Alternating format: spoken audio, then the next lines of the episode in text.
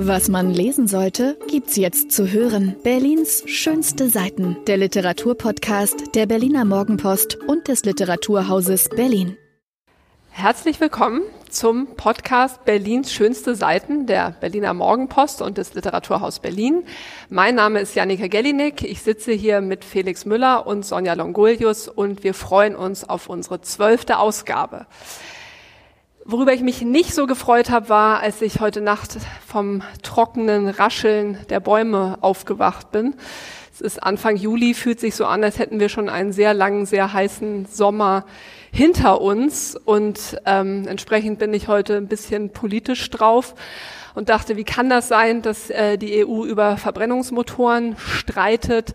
Und wie kann es sein, das war jetzt so eine Nachricht, die ich in der SZ gelesen habe, dass das RKI eine Übersterblichkeit in Sachen Hitzetote äh, notiert hat in den letzten drei Jahren, glaube ich. Und man denkt, ja, diese Zahlen interessieren uns doch eigentlich ganz au äh, außerordentlich, um drakonische Maßnahmen zu verhängen.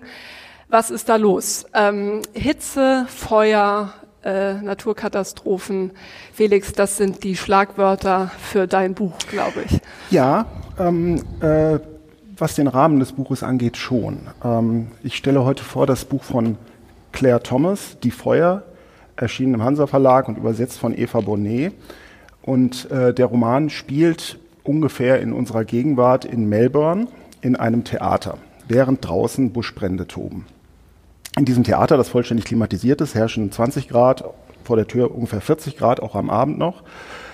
Und dieser Roman lässt uns in die Köpfe von drei ganz unterschiedlichen äh, Frauen schauen, die in diesem Theater zu Gast sind und erstmal auf den ersten Blick nichts miteinander zu tun zu haben scheinen. Da ist eine Frau in den 70ern, eine Literaturprofessorin, Mar Margot, äh, die ähm, sich dieses Stück ansieht, Vielleicht erzähle ich kurz vorher, um welches Stück es sich handelt. Ich glaube, so fängt man besser an. Es ist ein Stück von Samuel Beckett, das heißt Glückliche Tage.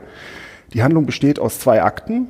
Ähm, wir sehen auf der Bühne eine Frau, die in einen Erdhügel eingegraben ist, äh, Winnie. Und Winnie ähm, ist so bis zum Bauchnabel, steckt die in diesem furchtbaren Erdhügel. Von oben, so ähnlich wie uns hier Scheinwerfer ins Gesicht leuchten, von oben strahlt eine ähm, unbarmherzige Sonne auf sie nieder. Und hinter dem Hügel befindet sich irgendwo ihr Mann Willi. Und sie spricht. Sie spricht in den für Beckett ja typischen Bewusstseinsfetzen, Gedankensplittern. Äh, sie spricht davon, von ihrem Verhältnis zu ihrem Mann, aber sie spricht auch von ganz alltäglichen Dingen, von dem, was sie geträumt hat. Sie kramt in ihrer Tasche, holt da eine Bürste raus und so weiter. Und im zweiten Akt geht's dann weiter, da ist sie bis zum Hals in diesem Erdhügel verschwunden und monologisiert weiter. Der Mann ist eigentlich abwesend. Man sieht ihn hinter diesem Hügel, manchmal kommt er so ganz kurz rauf, sagt auch zwei, drei Sätze in dem Stück, aber eigentlich ist es ein Stück über die Abwesenheit dieses Mannes und äh, darüber, was das mit dieser Frau macht und wie es dieser Frau geht. So, ähm, und dieses Stück schauen sich drei verschiedene Frauen an. Äh, unter anderem die besagte Literaturprofessorin in ihren 70ern, die auch eine, ähm, eine Lebensgeschichte hat und sich von diesem Stück immer wieder ähm, animieren lässt, über sich selbst, über ihre Geschichte, über ihre familiäre Situation nachzudenken. Genauso ist es mit einer Frau namens Ivy, äh, so eine Kulturmäzenin, ungefähr 40 Jahre alt, sehr reich, ähm, die das auch tut, und eine junge Platzanweiserin, die immer nur so reinhuschen kann ins Theater. Und das ist, ähm, wie ich finde, wunderbar komponiert.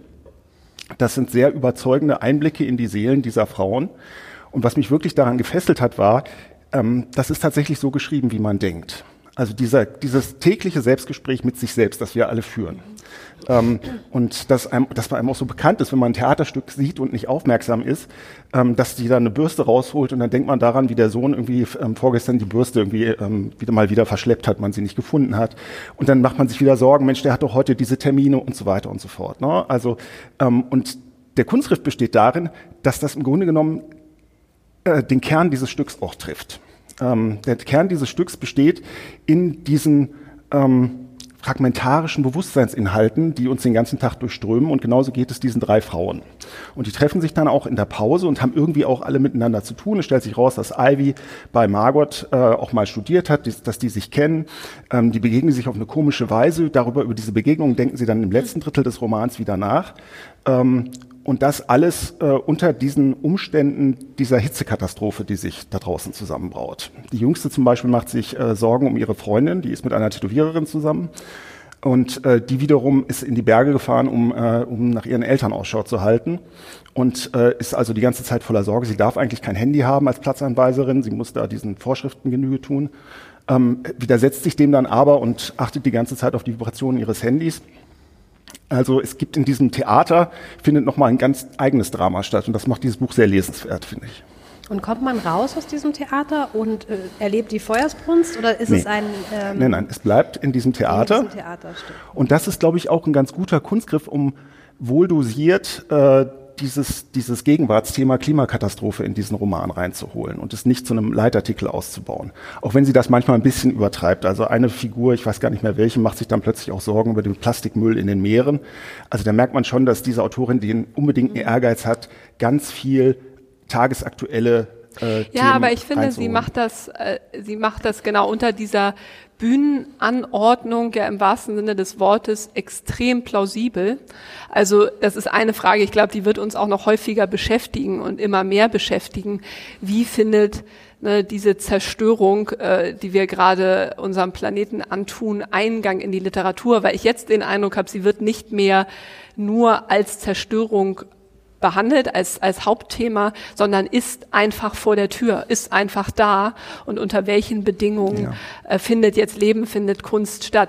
Ich habe mich allerdings gefragt, ähm, ich habe es auch wahnsinnig gerne gelesen, äh, ob das eigentlich dieses in sich selbst versenken während eines ästhetischen Erlebnisses, ob das eigentlich so funktioniert.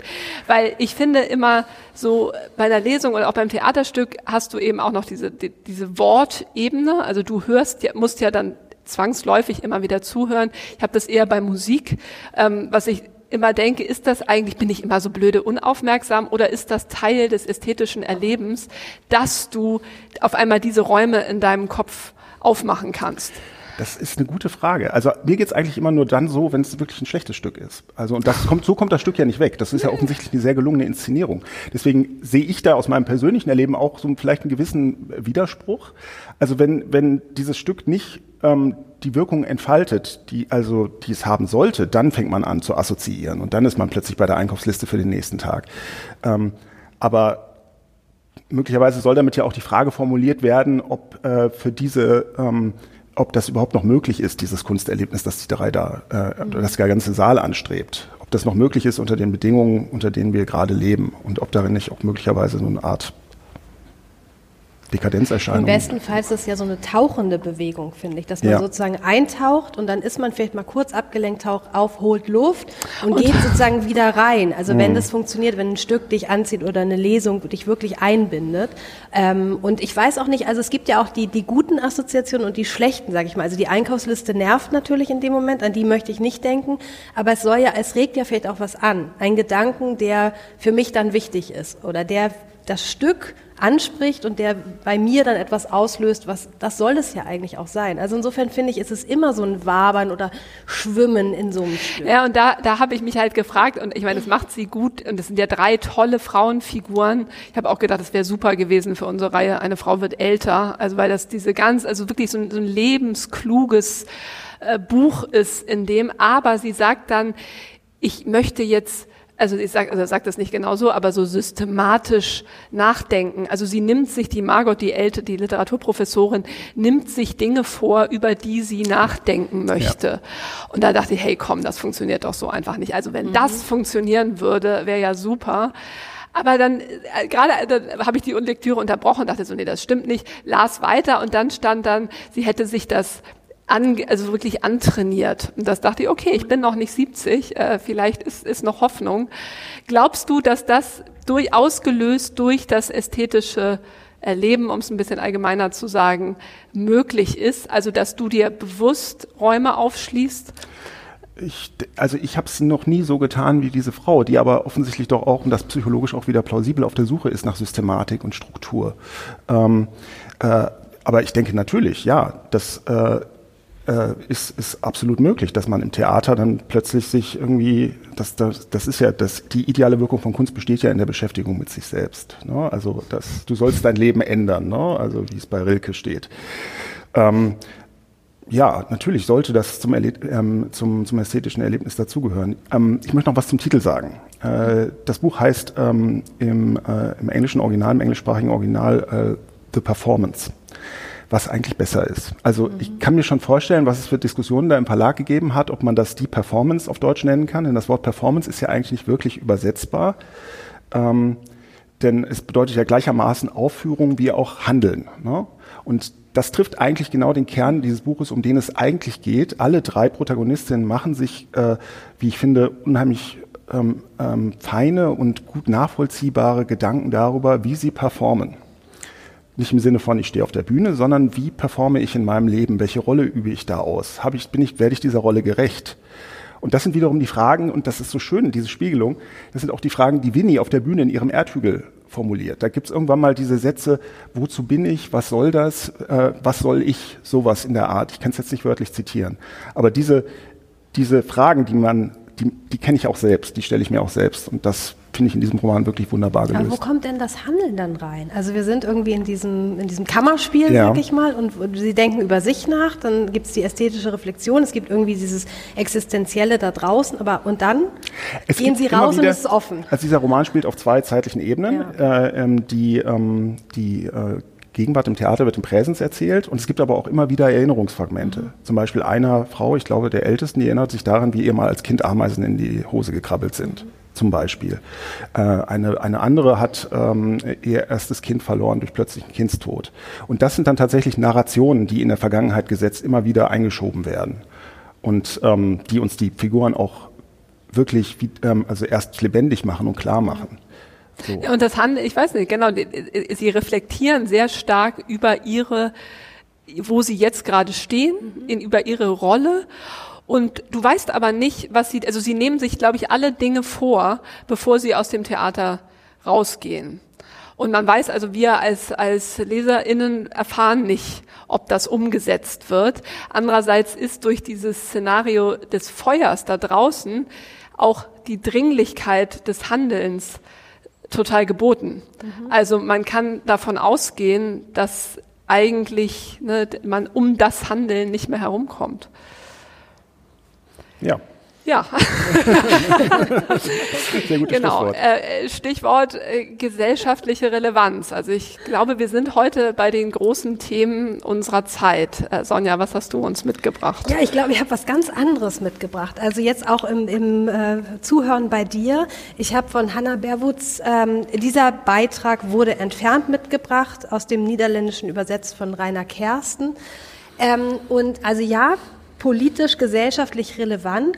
Aber wenn ich jetzt gerade übers Reflektieren nachdenke, also es ist ein sehr, äh, sehr kurzer Roman. Es äh, geht um Arbeiter und Arbeiterinnen, die äh, in der Tech-Branche arbeiten, nämlich genauer beim bei einer Plattform, wo sie Dinge löschen müssen. Also sie arbeiten bei einem Subunternehmer, der sozusagen für eine soziale Plattform wir kennen sie alle, arbeitet ähm, und Beiträge entfernt, die entweder zu gewalttätig sind, rassistisch, sexistisch, ähm, die einfach nicht gespielt werden dürfen oder gezeigt werden dürfen.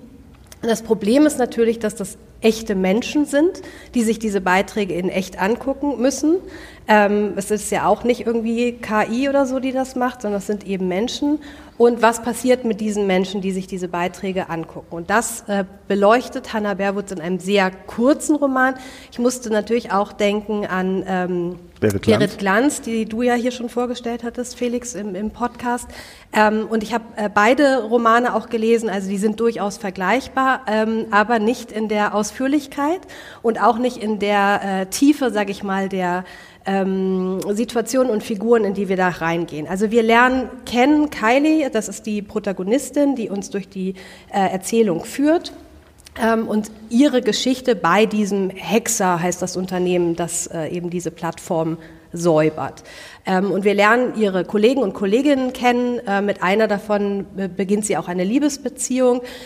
Wir erfahren ein wenig über ihr Privatleben, aber es bleibt doch alles immer sehr relativ oberflächlich. Und vor allen Dingen geht es eben darum zu zeigen, was machen diese Beiträge, diese gewaltvollen Beiträge oder auch später geht es auch sehr viel um Fake News und so. Was macht das mit den Menschen, die dort arbeiten und die entfernen müssen? Und ähm, thematisch finde ich es unheimlich relevant. Es ist ja auch schon seit ein paar Jahren ein Thema. Also ich erinnere mich irgendwie, dass auf der ähm, Documenta war das auch ein Thema bei einigen Künstlern und Künstlerinnen äh, vor fünf Jahren schon. Was passiert eigentlich mit Menschen, die, die diese dreckige Arbeit machen müssen, die aufräumen müssen, damit wir das dann nicht schauen können? Und ähm, das, finde ich, beschreibt sie sehr gut. Also es gibt sozusagen äh, die Abstumpfung, ganz klar, die passiert. Also Dinge, wenn wir gewaltvolle Sachen sehen, dann stumpfen wir einfach auch innerlich ab. Sie macht das anhand ähm, von sexueller Gewalt, aber auch sexuellen Fantasien. Also früher äh, hat ihre Protagonistin sehr gerne Pornos geguckt. Inzwischen langweilen sie Pornos, weil sie einfach überhaupt nicht mehr ähm, aufregend sind. Ja, also das ist so diese Abstumpfung. Und dann kommt sie eben zu so Verschwörungstheorien. Ähm, geht es um das sogenannte Weltjudentum, George Soros. Ne? Also dann fangen sozusagen ihre Mitkolleginnen und Kollegen plötzlich an, diese Verschwörungstheorien selber zu verbreiten, selber irgendwie daran irgendwie zu glauben, anzufangen, in diese Richtung zu gehen. Die, die Flat Earthers, also die Menschen, die irgendwie denken, die Erde wäre flach, ähm, das wird zum Thema. Und sie ist eigentlich so die einzige in diesem Team, gibt noch einen anderen, äh, einen, einen jüdischen Kollegen, der sich, die sich dagegen stellen, aber auch irgendwie nicht so richtig. Ähm, und dann zerbröselt das alles so ziemlich. Also das ist sozusagen, ja, das ist kurz der, der Plot zusammengefasst. Thematisch sehr interessant und ich weiß, dass äh, Jannika hat ihn ja auch gelesen. Jetzt kommt sozusagen einmal der Einwand, aber mach mal ruhig, weil dann können wir darüber reden. Äh, nee, wir haben entgegen unserer Abmachung heute Morgen ganz kurz äh, gesprochen. Ähm, naja, dass ich dachte, dass, also der eine Einwand ist so ein bisschen ein, ein, ein, ein typischer, nicht so besonders aufregender. Warum ist das ein Roman und nicht eine große, gut recherchierte, gut erzählte Reportage? Mhm. Ähm, und dann war, fand ich eben so ein bisschen kritisch genau dieses, ähm, äh, die, die, diese Themen, diese großen Themen aufrufen, ähm, diese Verschwörung, also was ja wirklich große und schwierig zu behandeln, schwierig zu diskutierende Themen sind, so da reinzubringen. Und dann das aber nicht, also damit nicht richtig was zu machen. Und ich habe wirklich gedacht, das ist ja eine total spannende Frage, was macht das mit Menschen, wenn sie tagtäglich sozusagen dem absoluten Albtraum von ne, dessen, was Menschen fähig sind zu tun, äh, ausgesetzt sind. Und dafür finde ich, passiert dann doch zu wenig. Also die, diese Kolleginnen treffen sich da immer draußen, ne, der Drogenkonsum steigt allmählich, ne, Alkohol, äh, Kiffen. Du merkst, ne, das ist, aber das, diese Belastung steht irgendwie da und ich habe halt so in der Lektüre gemerkt, okay, ich möchte jetzt irgendwann literarisch erzählt bekommen, was das eigentlich mit dir macht. So. Und, und hier scheitert die Beziehung, wenn ich das richtig gelesen habe, auf, auf der Oberfläche erstmal an ähm, einer normalen Beziehungskrise. Äh, die, es wird zumindest, ne, der, der, der Konflikt wird dann nicht äh, oder, oder explizit gemacht. Und das, worum es eigentlich geht, fällst du jetzt womöglich auf Verschwörungstheorien rein, weil du tagtäglich damit konfrontiert bist? Veränderst du dich als Mensch, weil du sozusagen so schlimme Sachen tagtäglich siehst? Oder aber kannst du das abspalten, unter welchen Bedingungen? Diese Fragen also sind für mich mhm. dann eigentlich alle offen geblieben. Ich glaube, sie zeigt einfach diese Maschinerie, wie das funktioniert. Also die sind ja auch alle total vereinzelt. Die stehen zwar irgendwie in der Pause rum und rauchen miteinander, aber so richtig eine, eine Beziehung untereinander gibt's gar nicht. Die wissen auch auch nichts voneinander, außer jetzt in der, in der Liebesbeziehung natürlich ein bisschen mehr. Ähm, ich, finde, es, es liest sich auswegslos. Also man kann eigentlich nur diesen Job aufgeben und damit aufhören und hoffen, dass man sich nicht komplett zerstört hat. Ähm, oder man geht offensichtlich da drin auf, glaubt dann diese Theorien, verbreitet sie eben auch. Es gibt ja eigentlich nur Kollegen und Kolleginnen, die entweder ja, verrückt werden oder, ge oder gehen oder gehen müssen. Ja? Und das ist sozusagen, also ich, ich glaube, sie bietet da keine Lösung an, sondern sie zeigt einfach auf, was diese Vereinsamung macht und was dieses Sehen dieser Dinge macht. Ja, aber was ja interessant ist, ist die Erzählkonstruktion. Also sie schreibt die, die Protagonistin schreibt diesen Text, um die Firma nicht anzuklagen. Mhm. Also offenbar ist sie von einem Anwalt kontaktiert worden, ähm, um die Firma, wo sie arbeitet, anzuklagen. Es gibt so eine Sammelklage, wenn ja. ich das richtig verstehe.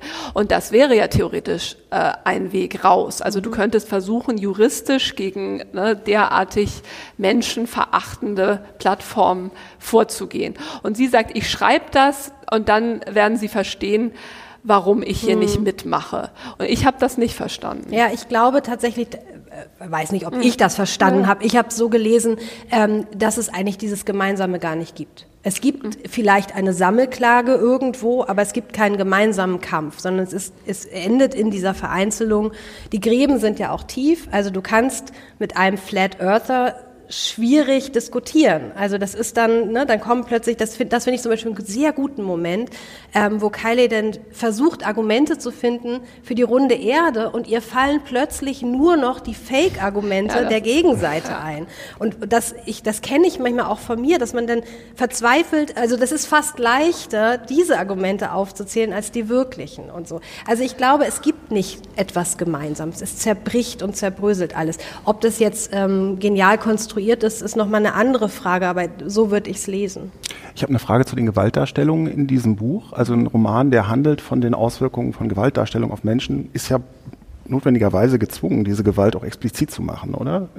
Ja, finde ich, macht sie ganz geschickt. Ja. Also es ist äh, überhaupt nicht sensationsheischend. Es kommen die Dinge vor, also von, ich sage jetzt einfach mal Menschen, die sich ritzen oder ich sage Tierquälereien oder so, aber es ist in gelesener Form eben was komplett anderes als in gesehener und gehörter Form. Also da finde ich auch gut, dass sie kommen auch der Unterschied zwischen Video und Ton noch mal rein. Dinge, die man sieht, sind auch noch ein kleines bisschen weniger schrecklich als Dinge, die man sieht und hört. Also mhm. da schreit jemand oder dieser Schrei bleibt dir in der Seele hängen oder so.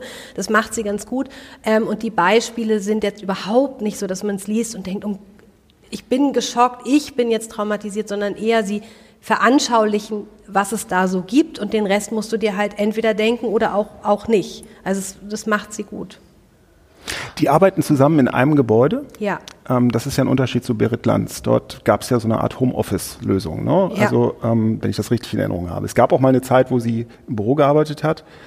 Ähm, das ist interessant. Und da finden die gar nicht zusammen, weil bei Berit Lanz ist es ja umgekehrt so, dass ähm, dass durch diese Homeoffice-Situation sich doch so eine Art sozialer Verbund bildet oder dass Menschen einander vertraut sind, auch wenn sie sich nur unter komischen Kürzeln kennen. Ja, vielleicht kann man sagen, bei Berit Glanz ist es wirklich so eine utopische äh, Variante ja. und das ist dystopisch. Also sie finden ja schon zueinander. Es gibt so eine Art, es gibt auch jemanden, der einmal sagt, wir sind doch Freunde aber es hat keine Auswirkungen eigentlich. Also warum zum Beispiel bei der Sammelklage, warum tun sie sich nicht wirklich zusammen? Warum ist sie nicht Teil davon? Sie scheint ja noch die heilste, sag ich mal, von allen zu sein. Vielleicht. Ja, wobei ich glaube, dass, also vielleicht ist es tatsächlich ein äh, literarisches Problem oder so, dass sie sich nicht so richtig entscheidet. Also es ist jetzt auch nicht wie The Circle oder irgendwas, dass du sagst, okay, ich beleuchte jetzt mal ne, oder ich schreibe einen Thriller äh, über diese, ne, diese Firmen, die unser Leben bestimmen.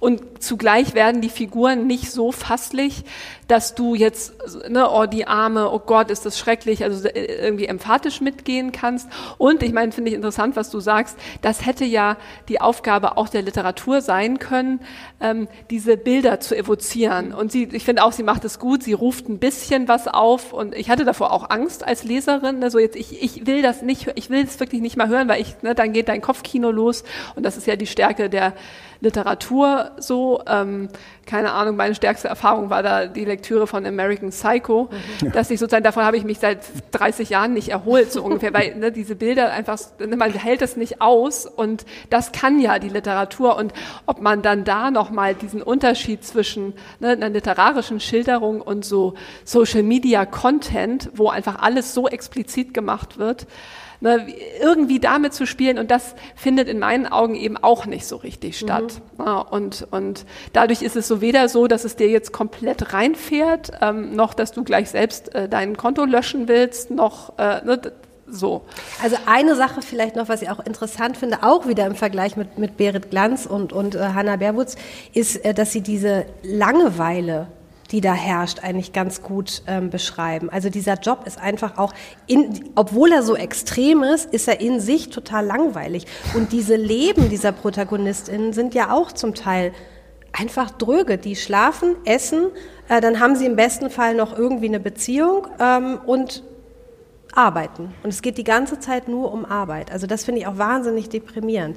Aber irgendwo auch wichtig, sich damit auseinanderzusetzen. Also deshalb auf jeden Fall gesellschaftlich relevant. Ja, und ich finde auch absolut einen genialen Titel. Ich habe, als ich das das erste Mal gesehen habe, dachte ich echt so, hä, wieso wurde denn da der Beitrag? Ist die Webseite irgendwie invalide? Also ich bin sofort, ne, das hat, ja, hat ja. sofort getriggert irgendwie, dass du, ne, und das finde find ich wirklich fantastisch.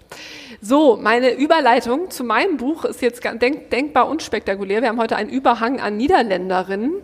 Ähm, Hammer Berfurz und ich stelle ein schon älteres Buch vor von Bette Westerer und illustriert von, damit ich es richtig sage, Silvia Wewe äh, übersetzt von Rolf Erdorf. Ähm, und das habe ich kennengelernt und deswegen seien die NiederländerInnen jetzt auch gepriesen bei einer kleinen Literaturreise nach Rotterdam, wo ähm, mir und einigen anderen äh, Leipzig 2024 vorgestellt wurde, wo äh, Flandern und Niederlande Gastland sein werden. Und da habe ich sozusagen ein Spektrum an, an Büchern und AutorInnen kennengelernt, die ich vorher nicht kannte. Und das war sehr bereichernd. Und das hier ist ein Bilderbuch über den Tod eigentlich und hat im Niederländischen auch so einen schönen Namen, äh, Doodgewoon. Und das heißt, wenn ich mich nicht irre, heißt es normal oder ganz schlicht oder äh, ne, eine, eine, eine ja, irgendwie nicht, nicht spektakuläre Angelegenheit jedenfalls, übersetzt mit überall und nirgends. Und der Grund, warum ich mir das jetzt gekauft habe, ist ein ganz privater. Ich habe eine achtjährige Tochter, die immer wieder so, ein, so ein, eine große Trauer bekommt, dass wir irgendwann sterben werden. Und dann möchte sie darüber sprechen und ich habe dafür irgendwie noch keine richtige Reaktionsmöglichkeit gefunden, außer, ach Quatsch oder, naja, komm, das ist ja noch ganz lange hin oder, ja, wir müssen alle sterben. Äh, äh wirklich so sehr unbeholfene, nicht besonders hilfreiche Kommentare und dachte so, nee, das ist blöd blöd, äh, da gibt es offenbar ein Bedürfnis, was kann denn eigentlich jetzt die Literatur und dann in dem Fall dieses Buch bieten. Und das ist jetzt erstmal, muss man sagen, sehr schön. Ähm, man kann das wirklich wunderbar anschauen, äh, toll gedruckt, wirklich ganz tolle Illustrationen. Ähm, unsere Hörer und Hörerinnen müssen sich das eben einfach kaufen, um sich das anzuschauen. Ähm, zugleich glaube ich, es hat, hat es nicht ganz das eingelöst, was ich mir erhofft hatte. Und das war aber insofern interessant, als ich dann mich selbst fragen musste, was hatte ich mir denn genau erhofft? Und das war eigentlich, das aus der Hand geben zu können. Dass ich sage, so, jetzt haben wir hier ein super tolles Buch über Trauer, das liest du dir mal schön durch und dann bist du getröstet und dann hast es ja eigentlich. Und natürlich funktioniert das so nicht. Und das allein dieser, das zu sehen, war, glaube ich, schon so ein guter Impuls. Ähm, es ist ein Buch, was ganz verschiedene Elemente von Trauer äh, beleuchtet oder behandelt in, in Gedichtform. Ähm, und ich kann euch ja ein kleines zu Anfang, was so ein bisschen, also der Ton ist auch nicht immer gleich, aber das hat meiner Tochter dann gleich besonders gefallen. Tod, nur eine Frage bloß. Darf ich mal kurz auf deinen Schoß? Nur ganz kurz, ich bin noch klein und frage mich, wie wird es sein, näher zu dir hinzuleben. Ach bitte tot, nur kurz mal eben. Fünf Minuten, das wäre fein. Dann, so denke ich, wird später, wenn du langsam näher kommst, die Angst vor dir wohl kleiner sein. So, und das war so ein bisschen so eine Art von Gedicht, hatte ich mir erhofft. Ähm, und dann kommen aber auch welche, die wirklich einfach nur todtraurig sind über Kindstod, über den Tod des Vaters, über den Tod von Schulkameraden, über den Tod von Haustieren. Ähm, mhm. und es werden die Elemente, die mit Trauer zusammenhängen, aufgerufen. Es gibt ein Gedicht, heißt Trauerkarte. Ähm, die Klageweiber werden behandelt. Äh, wo war ich eigentlich, bevor ich geboren bin? Also wirklich so, so ein ganz großes Spektrum. Es ist auch, es, es, folgt keiner Dramaturgie von, es stirbt einer und was passiert dann. Ähm, es ist wirklich, ich konnte nicht erkennen, ob, ob es, äh, ob es einer inneren Logik folgt. Und das Resultat des Ganzen ist eigentlich, man muss das zusammen lesen und muss äh, gucken, was, was spricht ein und wo sind die Gesprächsangebote. Mhm. Und dann habe ich meine Tochter, ich habe sie gebeten, so sag mir mal, ne, ich habe diesen Podcast, äh, was, was sind die Gedichte, die, die ich vorstellen soll. Ne? Und dann war das eine, was ich jetzt vorgelesen habe. Dann gab es ein sehr trauriges über einen Hund, der stirbt und äh, das Kind möchte, sagt seinen Geburtstag ab, mhm. weil der Hund tot ist und dann will sie jetzt nicht mehr feiern. Und ähm, das fand sie gut, weil man dann will man ja auch nicht Geburtstag feiern. Es gibt eins über einen immer zu spät kommenden Schulkameraden und der Platz bleibt immer leer und er kann nicht mehr zu spät kommen. Und das ist, äh, und da wurde mir klar, gut, sie sucht sich konkret Te Texte, die aus ihrer Erfahrungswelt kommen. Dann gibt es welche, die äh, natürlich nicht aus oder zum Glück noch nicht aus ihrer Erfahrungswelt kommen. Und dann endet es irgendwie ganz, ganz tröstlich. Dann meinte sie so, naja, das, das gehört auch noch dazu. Hier lieg ich nun und denke, auch noch im Ruhen, der Tod ist ohne Schrecken, wenn dich erst Gras und Erde decken. Also okay, das ist jetzt, ne, das Reimschema ist übersichtlich, äh, die Aussage auch. Aber so, so hört es eben auf. Und dann gibt es noch ein kleines Glossar, was tatsächlich über Trauer und Verlust und wie Erinnerung lebendig gehalten wird, wie das in verschiedenen Religionen und Kulturen behandelt wird. Und so hat man dann so ein ziemlich komplexes, auch wirklich mir immer wieder äh, so ein Kloß in den Hals steigen lassendes Familienbuch. Mhm. Ja, es gibt auch gar nicht so viele. Ich habe jetzt, während du erzählt hast, also ich kannte das nicht, aber ich ähm, überlegt, welches eigentlich gibt, dann fällt mir immer nur Bruder Löwenherz natürlich auch ein, dass man eigentlich gar ja, nicht genau. vorlesen kann, oh, weil man einfach die ganze Zeit selber weint. Ja. So, also das ist einfach unmöglich. Also mir ist es jedenfalls unmöglich, ja. das vorzulesen. Das ist mir dann aber auch zu viel, weil ich, ich, ich mache ja nicht eine Therapiestunde bei meinen Kindern, damit ich mich mal ausweinen kann. Also zusammenweinen ist okay, aber man muss es irgendwie auch noch erzählen können. Und das finde ich klingt nach einer ganz guten Mischung, äh, dass man kann sich irgendwo andocken, man findet irgendwo ein Gegenüber oder ein Thema, das einen gerade interessiert, aber es ist nicht die ganze Zeit so, so tief traurig. Und sonst, ich weiß nicht, was, was gibt es denn an Kindergeschichten? Man stirbt, sterben immer mal wieder Charaktere, ja, ja, weiß ich nicht. Ich hoffe, ich spoiler nicht, Dumbledore stirbt. Alle oh. Kinder sind natürlich wahnsinnig What? traurig. Aber es wird ja nicht über Tod dann gesprochen. Nee, an so einem Buch, das, also Kinderbücher, die den Tod ins Zentrum stellen. Christian Y. Schmidt hat ein Buch geschrieben, das heißt Der kleine Herr Tod. Das ist mhm. äh, vor zwei oder drei Jahren erschienen. Das ist sehr hübsch, aber es ist ganz anders. Eigentlich ähm, verniedlicht es den Tod auf eine sehr charmante Weise, indem es ihn zu einer, so einer, ähm, ja, koboldhaften Figur macht. Und ähm, das ist vielleicht für Kinder und auch für junge Erwachsene ähm, vielleicht eine Methode, sich mit diesen unabwendbaren Trauererfahrungen äh, nicht anzufreunden, aber doch anzunähern. So, aber, also ja, ich glaube halt, was mir gefällt oder eben was ich an, an, an meiner eigenen Unsicherheit oder dann auch im ersten Moment so einer kleinen Enttäuschung gemerkt habe, dass die Trauer, also, also man, man sucht ja automatisch den Trost. Also so, es wird die, die Erfahrung der Trauer, die will man direkt überspringen. Mhm. Und mir geht es auch so. Ich muss ja beim Lesen auch manchmal weinen. Ich versuche, ne, wenn, wenn es bei den Kindern passiert, dann genau würge ich das runter, mache eine kleine Pause und warte, bis ich weit. Also sie merken das meistens nicht. Und also Lachen ist anders, es nervt dann nur, wenn du nicht weiterlesen lesen kannst. Mhm. Aber man versteckt es dann ja auch in dem Moment. Also wir waren bei, bei einigen Gedichten hier, da stiegen mir sofort die Tränen in die Augen, ne, weil es wirklich einfach nur traurig ist. Und es bleibt einfach nur traurig. Und dann gibt es sozusagen einzelne Gedichte, die genau jetzt so ein bisschen im, irgendwie Kreuzreim, Paarreim, A, A, B nicht besonders äh, ne, anspruchsvoll da wieder rausführen. Aber das finde ich halt schon eine interessante Frage. Darf man dann da in so einer gemütlichen Abendsituation, Stichwort Brüder Löwenherz, auch einfach mal sitzen sitzen und weinen, wenn es noch nicht mal einen ganz konkreten Anlass gibt. Unbedingt. Also ich würde genau. sagen, unbedingt ja, auf jeden Fall. Wenn du durchweinst, ist es vielleicht ein Problem beim Vorlesen.